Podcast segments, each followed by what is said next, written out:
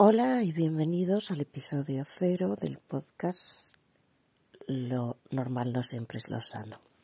El podcast más cutre que te puedas echar a la cara. ¿Y por qué estás haciendo un podcast? Me preguntaréis. ¿Y por qué además un podcast cutre? Me preguntaréis una y otra vez y no hallaréis la respuesta. Igual no me lo preguntáis, igual nadie está escuchando este podcast, pero bueno, esto se llama pregunta retórica y me la hago yo a mí misma. Bueno, ¿por qué estoy haciendo un podcast? Estoy haciendo un podcast porque me han echado de Instagram y yo antes hacía vídeos en Instagram. Y esos vídeos pues los escuchaba, los veía cierta gente y siempre que yo tenía presentaciones de libros venía la gente y me decía, yo es que se dio tu Instagram solo por los vídeos, solo por los vídeos, solo por los vídeos. Bueno, pues Instagram a veces te echa de Instagram. Es decir, vas a hacer un vídeo y dice, has infringido las reglas comunitarias y no puedes hacer vídeos. Bueno, localicé a alguien que trabaja en Instagram y me dijo que esto se llama ataques de ballenas. Es decir, no tiene nada que ver con que infrinjas las reglas comunitarias o no, sino que tiene que ver con que varias personas a la vez se pongan de acuerdo para denunciarte. Entonces cae tu cuenta. Eh, y esto es lo que pasó. ¿Y por qué un podcast tan cutre? Es la segunda pregunta. Pues porque la gente suele hacer podcast pues con un ecualizador, un micrófono, eh, banda sonora. Yo que sé, si habéis visto el podcast de Pablo Iglesias, es que tiene un estudio entero de radio, ¿sabes? Con su técnico, con unas cosas tremendas. Sin embargo, este podcast, pues no, está hecho con un móvil. Yo le hablo al móvil y grabo. Eso es todo. Por eso es el podcast más cutre que os podáis echar en la cara. ¿Y por qué no te compras un ecualizador y un micrófono y tal? Pues porque si tuviera dinero para eso, estaría pagándome infiltraciones en el brazo, sinceramente, porque, bueno, esto ya os lo contaré otro día, pero me duele mucho el brazo por culpa de algo que se llama dolor neuropático, pero esto no viene a cuenta. En cualquier caso, mucha gente habrá caído en este podcast por casualidad. Algunos sabréis de verdad o algunas quién soy. Otros no tenéis ni idea y algún amigo o algún amigo os habrá dicho, mira, mira esto, a ver qué es. Así que lo principal en este episodio cero es que yo me presente. Hola, esta voz que estáis escuchando es la voz de Lucía. Y Lucía va a hacer un podcast sobre eh, psicología y relaciones.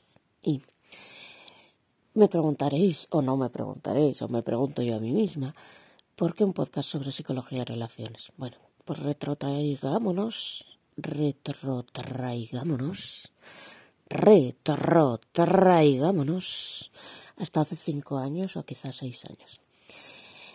Hace cinco o seis años yo había salido de una relación espantosa y estaba en un momento horrible de mi vida, pero para colmo tenía problemas, empezaba a tener problemas económicos. ¿Por qué empezaba a tener problemas económicos? Pues porque yo escribo libros y hasta hace poco vivía de mis libros y no es que fuera millonaria, pero vivía. Sin embargo, de repente las ventas de mis libros empezaron a caer. No porque yo dejara de vender, sino porque cayeron todas las ventas de libros en España. ¿Por qué razón? Pues por dos. Primero, España es el país con menos población lectora de Europa, junto con Malta, creo recordar, lo vi en un informe PISA, somos el país junto con, creo, Malta, un poco por debajo de Italia y Portugal. Somos el país que menos libros compra en Europa y por otra parte, somos el país que más descarga. Es decir, esa pequeña pequeña parte de población que sí es lectora y sí que lee, no compra los libros, se los descarga porque en España descargar es muy fácil. De forma que las ventas de libros empezaron a caer a picado. Y se le ocurrió a las editoriales crear un nuevo sistema de libros para gente que en realidad no lee, pero sí regala libros o quiere tener los libros como objeto. Estos sistemas de libros se hacen pues buscando a alguien que sea muy conocido o conocida, yo que sé, influencer, presentador de televisión, eh, persona famosa por lo que sea, cocinero, un, dos, tres, responde otra vez, alguien mediático. Se le propone un libro, esta persona a veces escribe un bruto, a veces no, y se hace en colaboración con otra gente. estos libros empezaron a vender mucho, mucho, mucho, con lo cual los autores que se nos considera literarios, pues se nos relegó y se nos apartó. Y en aquel momento yo empecé a darme cuenta, hostia, soy, no soy joven, pero me queda mucho tiempo por vivir, ¿cómo me voy a mantener? En aquellos momentos mi amiga, cuyo nombre protegeremos para proteger a los inocentes, y bueno, vamos a llamarla María, mi amiga María, arquitecta, tenía el mismo problema que yo. Mi amiga María, arquitecta, pues le había ido muy, muy, muy bien como arquitecta, pero no sé si sabéis que en España en el 2012 hubo una crisis brutal, que se inicia en el 2008 y en el 2012, bueno, ya hay una crisis tremenda. Y mi amiga en el 2015, hace cinco años, se encuentra en paro. Y los arquitectos ahora, y sobre todo las arquitectas mujeres, tienen muy complicado encontrar trabajo. Porque después del boom del ladrillo que hubo en España en los 90, 2000, más o menos hasta el 2008, tras la crisis cayó en picado este boom y de repente había muchísimos arquitectos trabajando y ahora hay muchos menos y con una competencia feroz. Entonces ella, en el fondo, siempre había querido estudiar económicas. Tenía paro, tenía paro no sé si por un año, y dijo, bueno, pues me voy a poner a estudiar económicas y hacer una oposición. Y ella, cuando dijo lo de voy a estudiar económicas, yo pensé, ah, pues voy a estudiar psicología, que siempre habías querido estudiar. Y espera que voy a estornudar. Esto es lo malo de hablar en directo, ¿no? Bueno, pues entonces seguimos, ¿ves? Ningún problema. Pues entonces cada una nos metimos, ella a estudiar económicas y yo a estudiar psicología, desde nuestra más profunda soberbia. ¿Y por qué soberbia? Pues porque ella siempre había tenido unas notas espectaculares y yo había tenido unas notas espectaculares en las carreras que había hecho. Ella es buenísima en matemáticas y yo soy buenísima en, bueno, en lo mío, que es escribir y, en todo lo que sea discursivo, ¿no? Escribir. Entonces yo pensé, bueno, psicología. Ya me habían dicho que había estadística y que había algunas asignaturas de matemáticas, pero pensé que iba a ser un paseo. Y mi amiga María pensó que lo suyo iba un paseo también, porque ella en arquitectura había tenido unas notazas y arquitectura es todo matemáticas. ¿Por qué no iba a sacar económicas como un paseo? Pues aquí vino al mundo a darnos una bofetada de realidad, pero una bofetada de realidad gorda. Porque cuando nos metimos en nuestras respectivas carreras, pues ella se encontró con que económicas no era tan fácil como ella creía y yo me encontré como que no había una asignatura de matemáticas, había psicometría, técnicas de datos cualitativos, técnicas de datos cuantitativos, no sé cuántas técnicas de datos más, había eh, genética, genética, Dios mío, había, bueno, asignaturas muy, muy, muy difíciles. Y entonces, la cuestión es que yo acabé sacando esa carrera. Después de cuatro años acabé sacando esa carrera. Pero vamos a ver qué me pasó desde el principio. Primero me pongo a estudiar psicología y resulta que es mucho más difícil de lo que yo pensaba y me absorbe mucho más tiempo. Segundo, monta una pequeña editorial y es mucho más difícil de lo que pensaba y me absorbe mucho más, mucho más tiempo.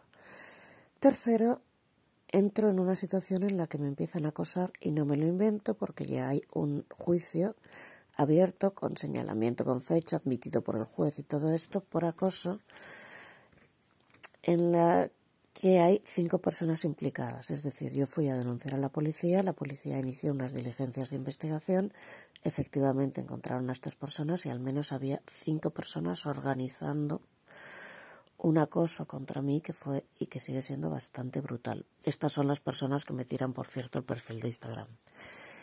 Cuarto, mi madre se puso muy enferma y esto a mí me, me afectó muchísimo no penséis que porque amo tanto a mi madre como que lo sentí como una pérdida, sino más bien por lo contrario, porque mi relación con mi madre no estaba resuelta.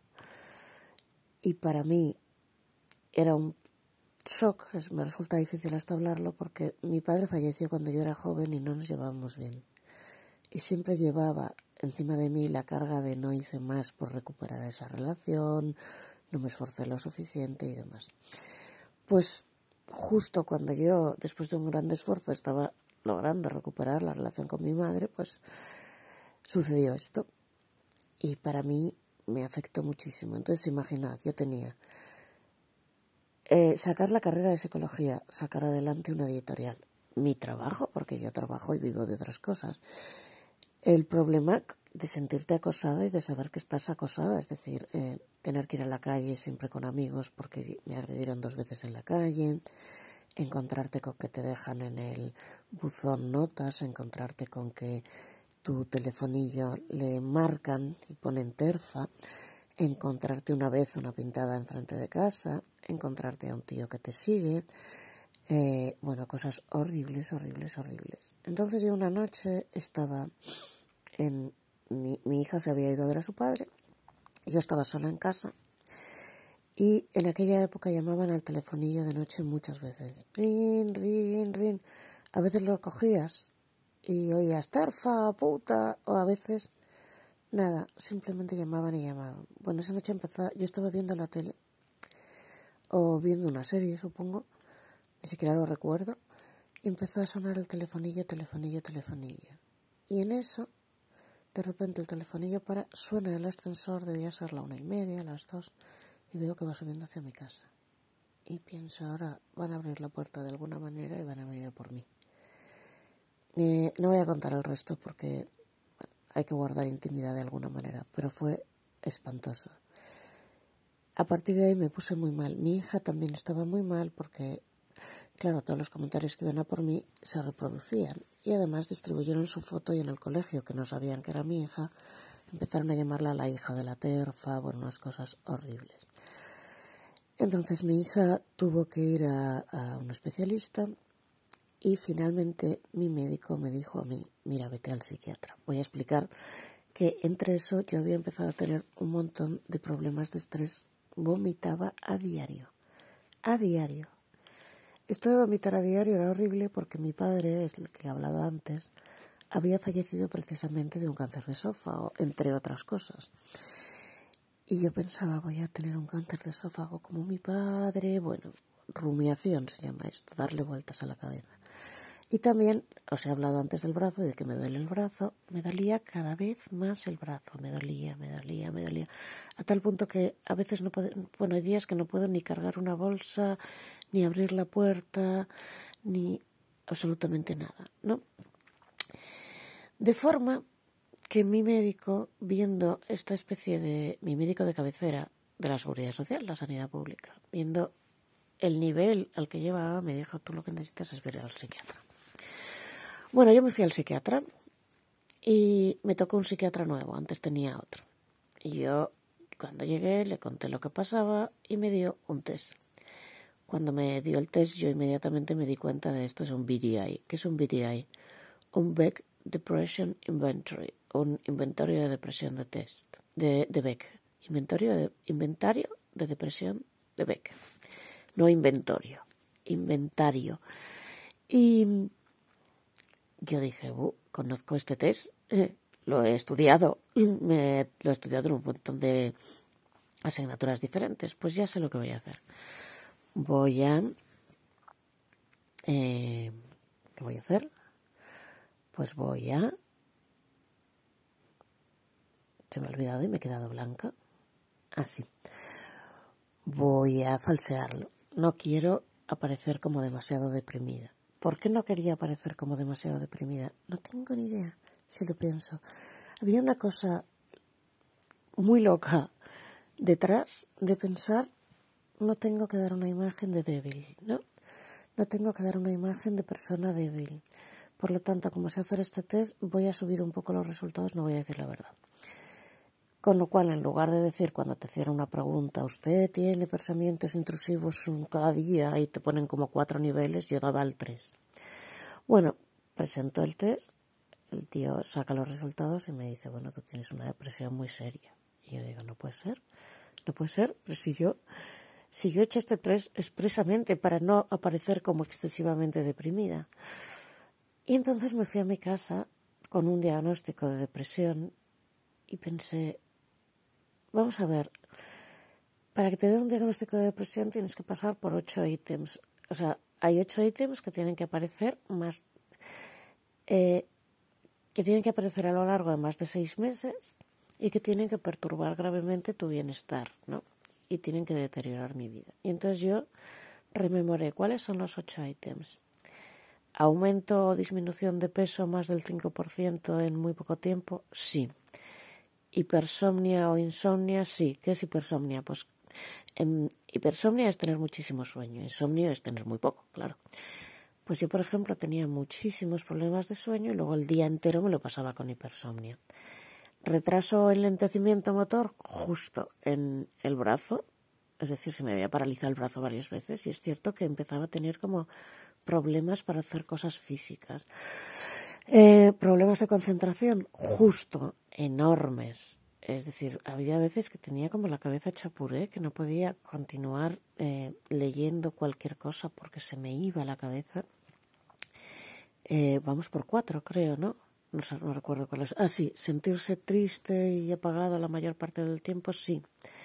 Pérdida de interés por actividades que antes resultaban placenteras, justo. O sea, yo antes estaba todo el día en la calle, era la alegría de la fiesta, ahora no me apetecía nada, solo quería quedarme en mi casa, solo quería quedarme en mi casa. Y por último, ideaciones suicidas. Justo. Bien, vamos a explicar qué es una ideación suicida. Una ideación suicida son fantasías de suicidio. Y también hay que explicarlo porque si no, no se entiende. Una fantasía de suicidio, las que tenía yo, era no es me voy a suicidar, no es estoy planeando mi suicidio, es estar pensando igual las cosas se arreglarían si se suicida, si me suicidara, ¿no? Incluso pensar, bueno, ¿cómo me suicidaría? Y entonces empezaba a pensar, pues mira, me iría a la playa, cogería un patín, un patín de estos de playa, lo alquilaría, me iría justo al alta mar, me bebería una botella de vodka con pastillas y me tiraría al agua y ya está. El agua me llevaría y me ahogaría. La segunda era en la nieve. Me iría a Navacerrada, me subiría con el teleférico, seguiría andando hasta algún sitio, me tomaría un vodka con pastillas, me quedaría dormida y la hipotermia me mataría. En ambos casos era una muerte muy dulce, ¿no?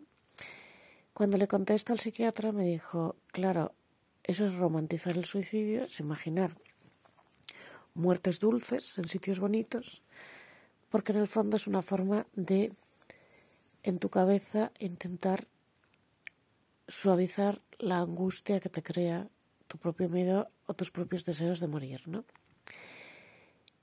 Y claro, yo no le había dado tanta importancia, sabía que yo tenía fantasías de suicidio y que pensaba en eso constantemente, pero no me daba cuenta de que esto no lo hacen la gran mayoría de las personas, solo lo hacemos las personas que estamos muy deprimidas. Y digo siempre esto de que lo normal no siempre es lo sano, pero no sé hasta qué punto es normal o cuántas personas tienen estas fantasías, ¿no? Lo curioso de todo esto es que si bien yo estaba puntuando claramente en una depresión grave, es decir, obviamente me habían firmado un papel diciendo que tenía una depresión, porque puntuaba en todo, yo hasta que fui al psiquiatra no me había dado ni cuenta, no me percibía a mí misma como una persona deprimida. Esto es lo increíble. Porque uno pensaría, no, uno sabe cuándo está deprimido y cuándo no. No, porque esto va avanzando tan lentamente, tan despacio, que recuerda este famoso experimento de la rana en el agua, o la metáfora de la rana en el agua, que dice que si tú metes a una rana en un Em, en un recipiente o en un vaso o lo que sea con agua hirviendo, la rana si puede saltar, salta y se va. Pero si la dejas en ese agua y vas subiendo imperceptiblemente los grados, muy despacio, muy despacio, al final ella se va acostumbrando y no salta hasta que muere pues hervida, ¿no? Entonces, claro, ya como esto había ido aumentando imperceptiblemente, la tristeza, la tristeza, el aislamiento, la ansiedad, el miedo, el sentirte cada vez peor, el odiarte a ti misma, la depresión, la baja autoestima. Pero había ido subiendo muy despacio, muy despacio, muy despacio. Entonces, yo me había ido acostumbrando a convertirme en otra persona que nada tenía que ver con la persona que yo hubiera sido hace 40, bueno, hace eh, cinco años, ¿no? Y no me había caído en la cuenta de que, bueno, había estado engordando muchísimo, había dejado de hacer ejercicio, había dejado de ver a mis amigos, había dejado de salir, me había concentrado exclusivamente en la carrera y en mi editorial y en el trabajo, en una cosa muy obsesiva. Me había enganchado a redes sociales apartándome del mundo real. Me había ido convirtiendo en otra persona que no se parecía a la persona anterior. Pero yo no lo veía. Había necesitado un psiquiatra que me lo dijera. Y realmente era mi cuerpo el que me lo estaba diciendo, era mi cuerpo el que me estaba diciendo, oye, te estás poniendo enferma. Eh, luego me encontré con esto, con que me echaban de redes y que tenía que hacer un podcast. O que no, no, nadie me obligaba a hacer un podcast, la verdad. Cuando me he puesto a hablar de esto yo sola y lo he verbalizado en alto, me he dado cuenta de que bueno, estoy hablando de la depresión sonriente y esto es muy interesante porque el otro día me llamó mucho la atención, hace menos de una semana, que la Miss Universo 2019 se había tirado por el balcón de su edificio, que es un rascacielos en Nueva York. Una mujer cuyo perfil de Instagram era, bueno, pues el perfil de la alegría de la huerta, guapísima, con modelos ideales, siempre sonriendo esta chica era modelo y abogada. Y claro, recordé pues eh, Chester Bennington, que era un cantante de eh, Linkin Park, creo que era el cantante de Linkin Park, y este otro señor cuyo nombre no me acuerdo, que era el cantante de Soundgarden, que cuando se suicidaron con un mes de diferencia me llamó la atención muchísimo porque también sus perfiles de Instagram y de Twitter eran la alegría de la huerta. En general nadie pone en sus perfiles estoy súper deprimido y me voy a matar, excepto que tenga una personalidad muy histriónica, claro. Y como muchísima gente tenemos perfiles perfectamente funcionales en los que podemos trabajar, podemos relacionarnos, de cara a la galería damos muy buena imagen, pero por dentro estamos hecho polvo. Yo estos cuatro años, bueno, trabajar he seguido trabajando, no he necesitado ninguna baja, si me ves de cara a la galería, no es que me veas llorando y demacrada, sino que se me ve, bueno, ve sana, más gorda de lo normal, pero sana. Y esto nos llevaría a otro tema, que sería cuándo uno debe ir a un psicólogo, cuándo lo que le está pasando deja de ser sano, ¿no? Yo creo en realidad que este tema de cuándo uno debería ir a un psicólogo y cuándo lo que le está pasando deja de ser sano, que es un tema muy interesante, lo deberíamos tratar en un siguiente podcast, pero voy a decir una, voy a dar dos temas, dos tips para que se entiendan. Un ejemplo, una chica cuya familia la obliga a ir al psicólogo, sobre todo la familia de su marido, porque está todo el día llorando, no quiere salir, está, mm, bueno, casi todo el tiempo se va a la cama muy pronto, duerme 14 horas, no hace más que llorar, su marido no sabe qué hacer con ella y su suegra le dice, mira, tú tienes que ir a un profesional, ¿no? Y se presenta en el psicólogo. La suegra, eh, la suegra es muy intrusiva, es decir, la madre de su marido, y la madre de su marido está constantemente diciéndole a esta chica es que tú estás muy mal, es que lo tuyo no es normal, es que lo tuyo no es normal. Hay que decir siempre que lo normal no siempre es lo sano, es decir, hay cosas que consideramos normales y no son sanas, así que más que decir lo tuyo no es normal, tendríamos que decir lo que te está pasando no es sano. En cualquier caso, esta chica se presenta en el psicólogo y cuenta su historia. Y su historia es que había conocido a su pareja cuando ella era muy joven y este hombre, pues eso ya tenía 21, 22, él ya tenía como 40 y este hombre estaba casado, eh, no, separado y tenía dos hijos. Y cuando inician la relación, él le deja clarísimo, clarísimo que no va a tener más hijos.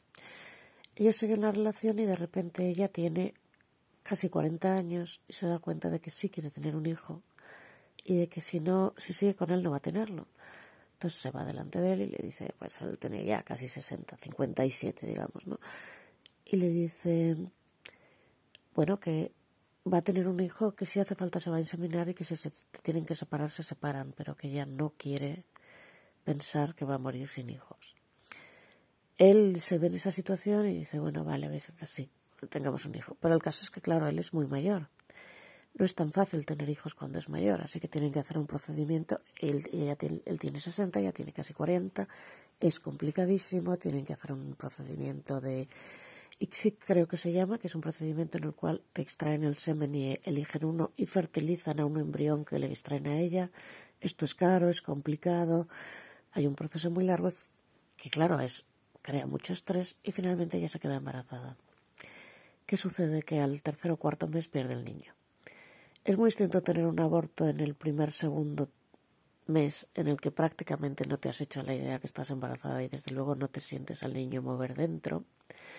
Pero los niños los notas, los bebés, los fetos se mueven a partir de no recuerdo cuándo, pero cuatro, cuarto mes en adelante.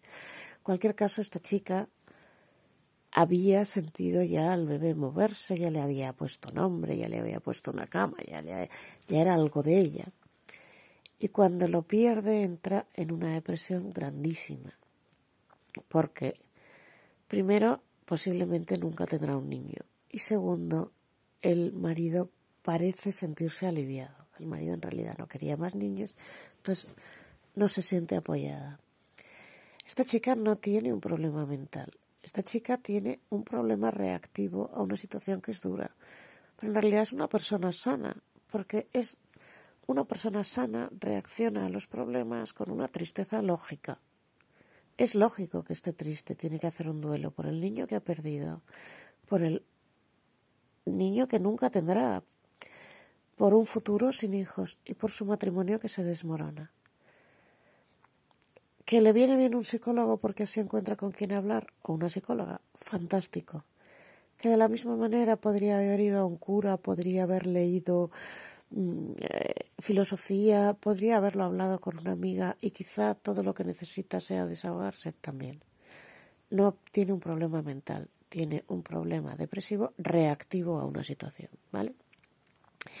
Vamos a poner otro caso, ¿vale? En este caso es una chica que va en el está conduciendo con su pareja al lado. Tienen un golpe, ella conduce y la pareja fallece. Entonces ella se encuentra fatal, deja en el trabajo, empieza a fallar, fallar, fallar, fallar, hasta que finalmente la despiden y está todo el día en casa tirada en el sofá sin hacer nada. Entonces alrededor le empiezan a, alguien empieza a sugerir esta chica debería ir a ver un profesional. Y la madre y la familia insisten, no. Lo que le pasa es normal, cualquier persona que haya perdido en tan poco tiempo el trabajo y, el y la pareja, y su pareja haya fallecido, se encontraría así. Lo único que necesita es el cariño de sus amistades y de su familia y se va a recuperar. Y el caso es que no se recupera, cada día está peor, cada día está peor, hasta que pasa pues eso, año y pico que lleva tirada en un sofá y a alguien se le ocurre, tiene que ir a ver a un profesional. Este profesional le manda a un neuropsicólogo que a la vez sugiere hacerle, no sé si sería una resonancia magnética funcional, supongo, y que ven que se había dado un golpe en la cabeza. Es decir, el airbag te ayuda, pero no tanto. Se había dado un golpe y tenía un síndrome orbital frontal. Un síndrome orbital frontal es eso, un golpe en la cabeza y hay de varios tipos, pero uno hay tipos en los que te vuelves muy irritable y hay tipos en los que de repente crea un estado depresivo y una falta de concentración.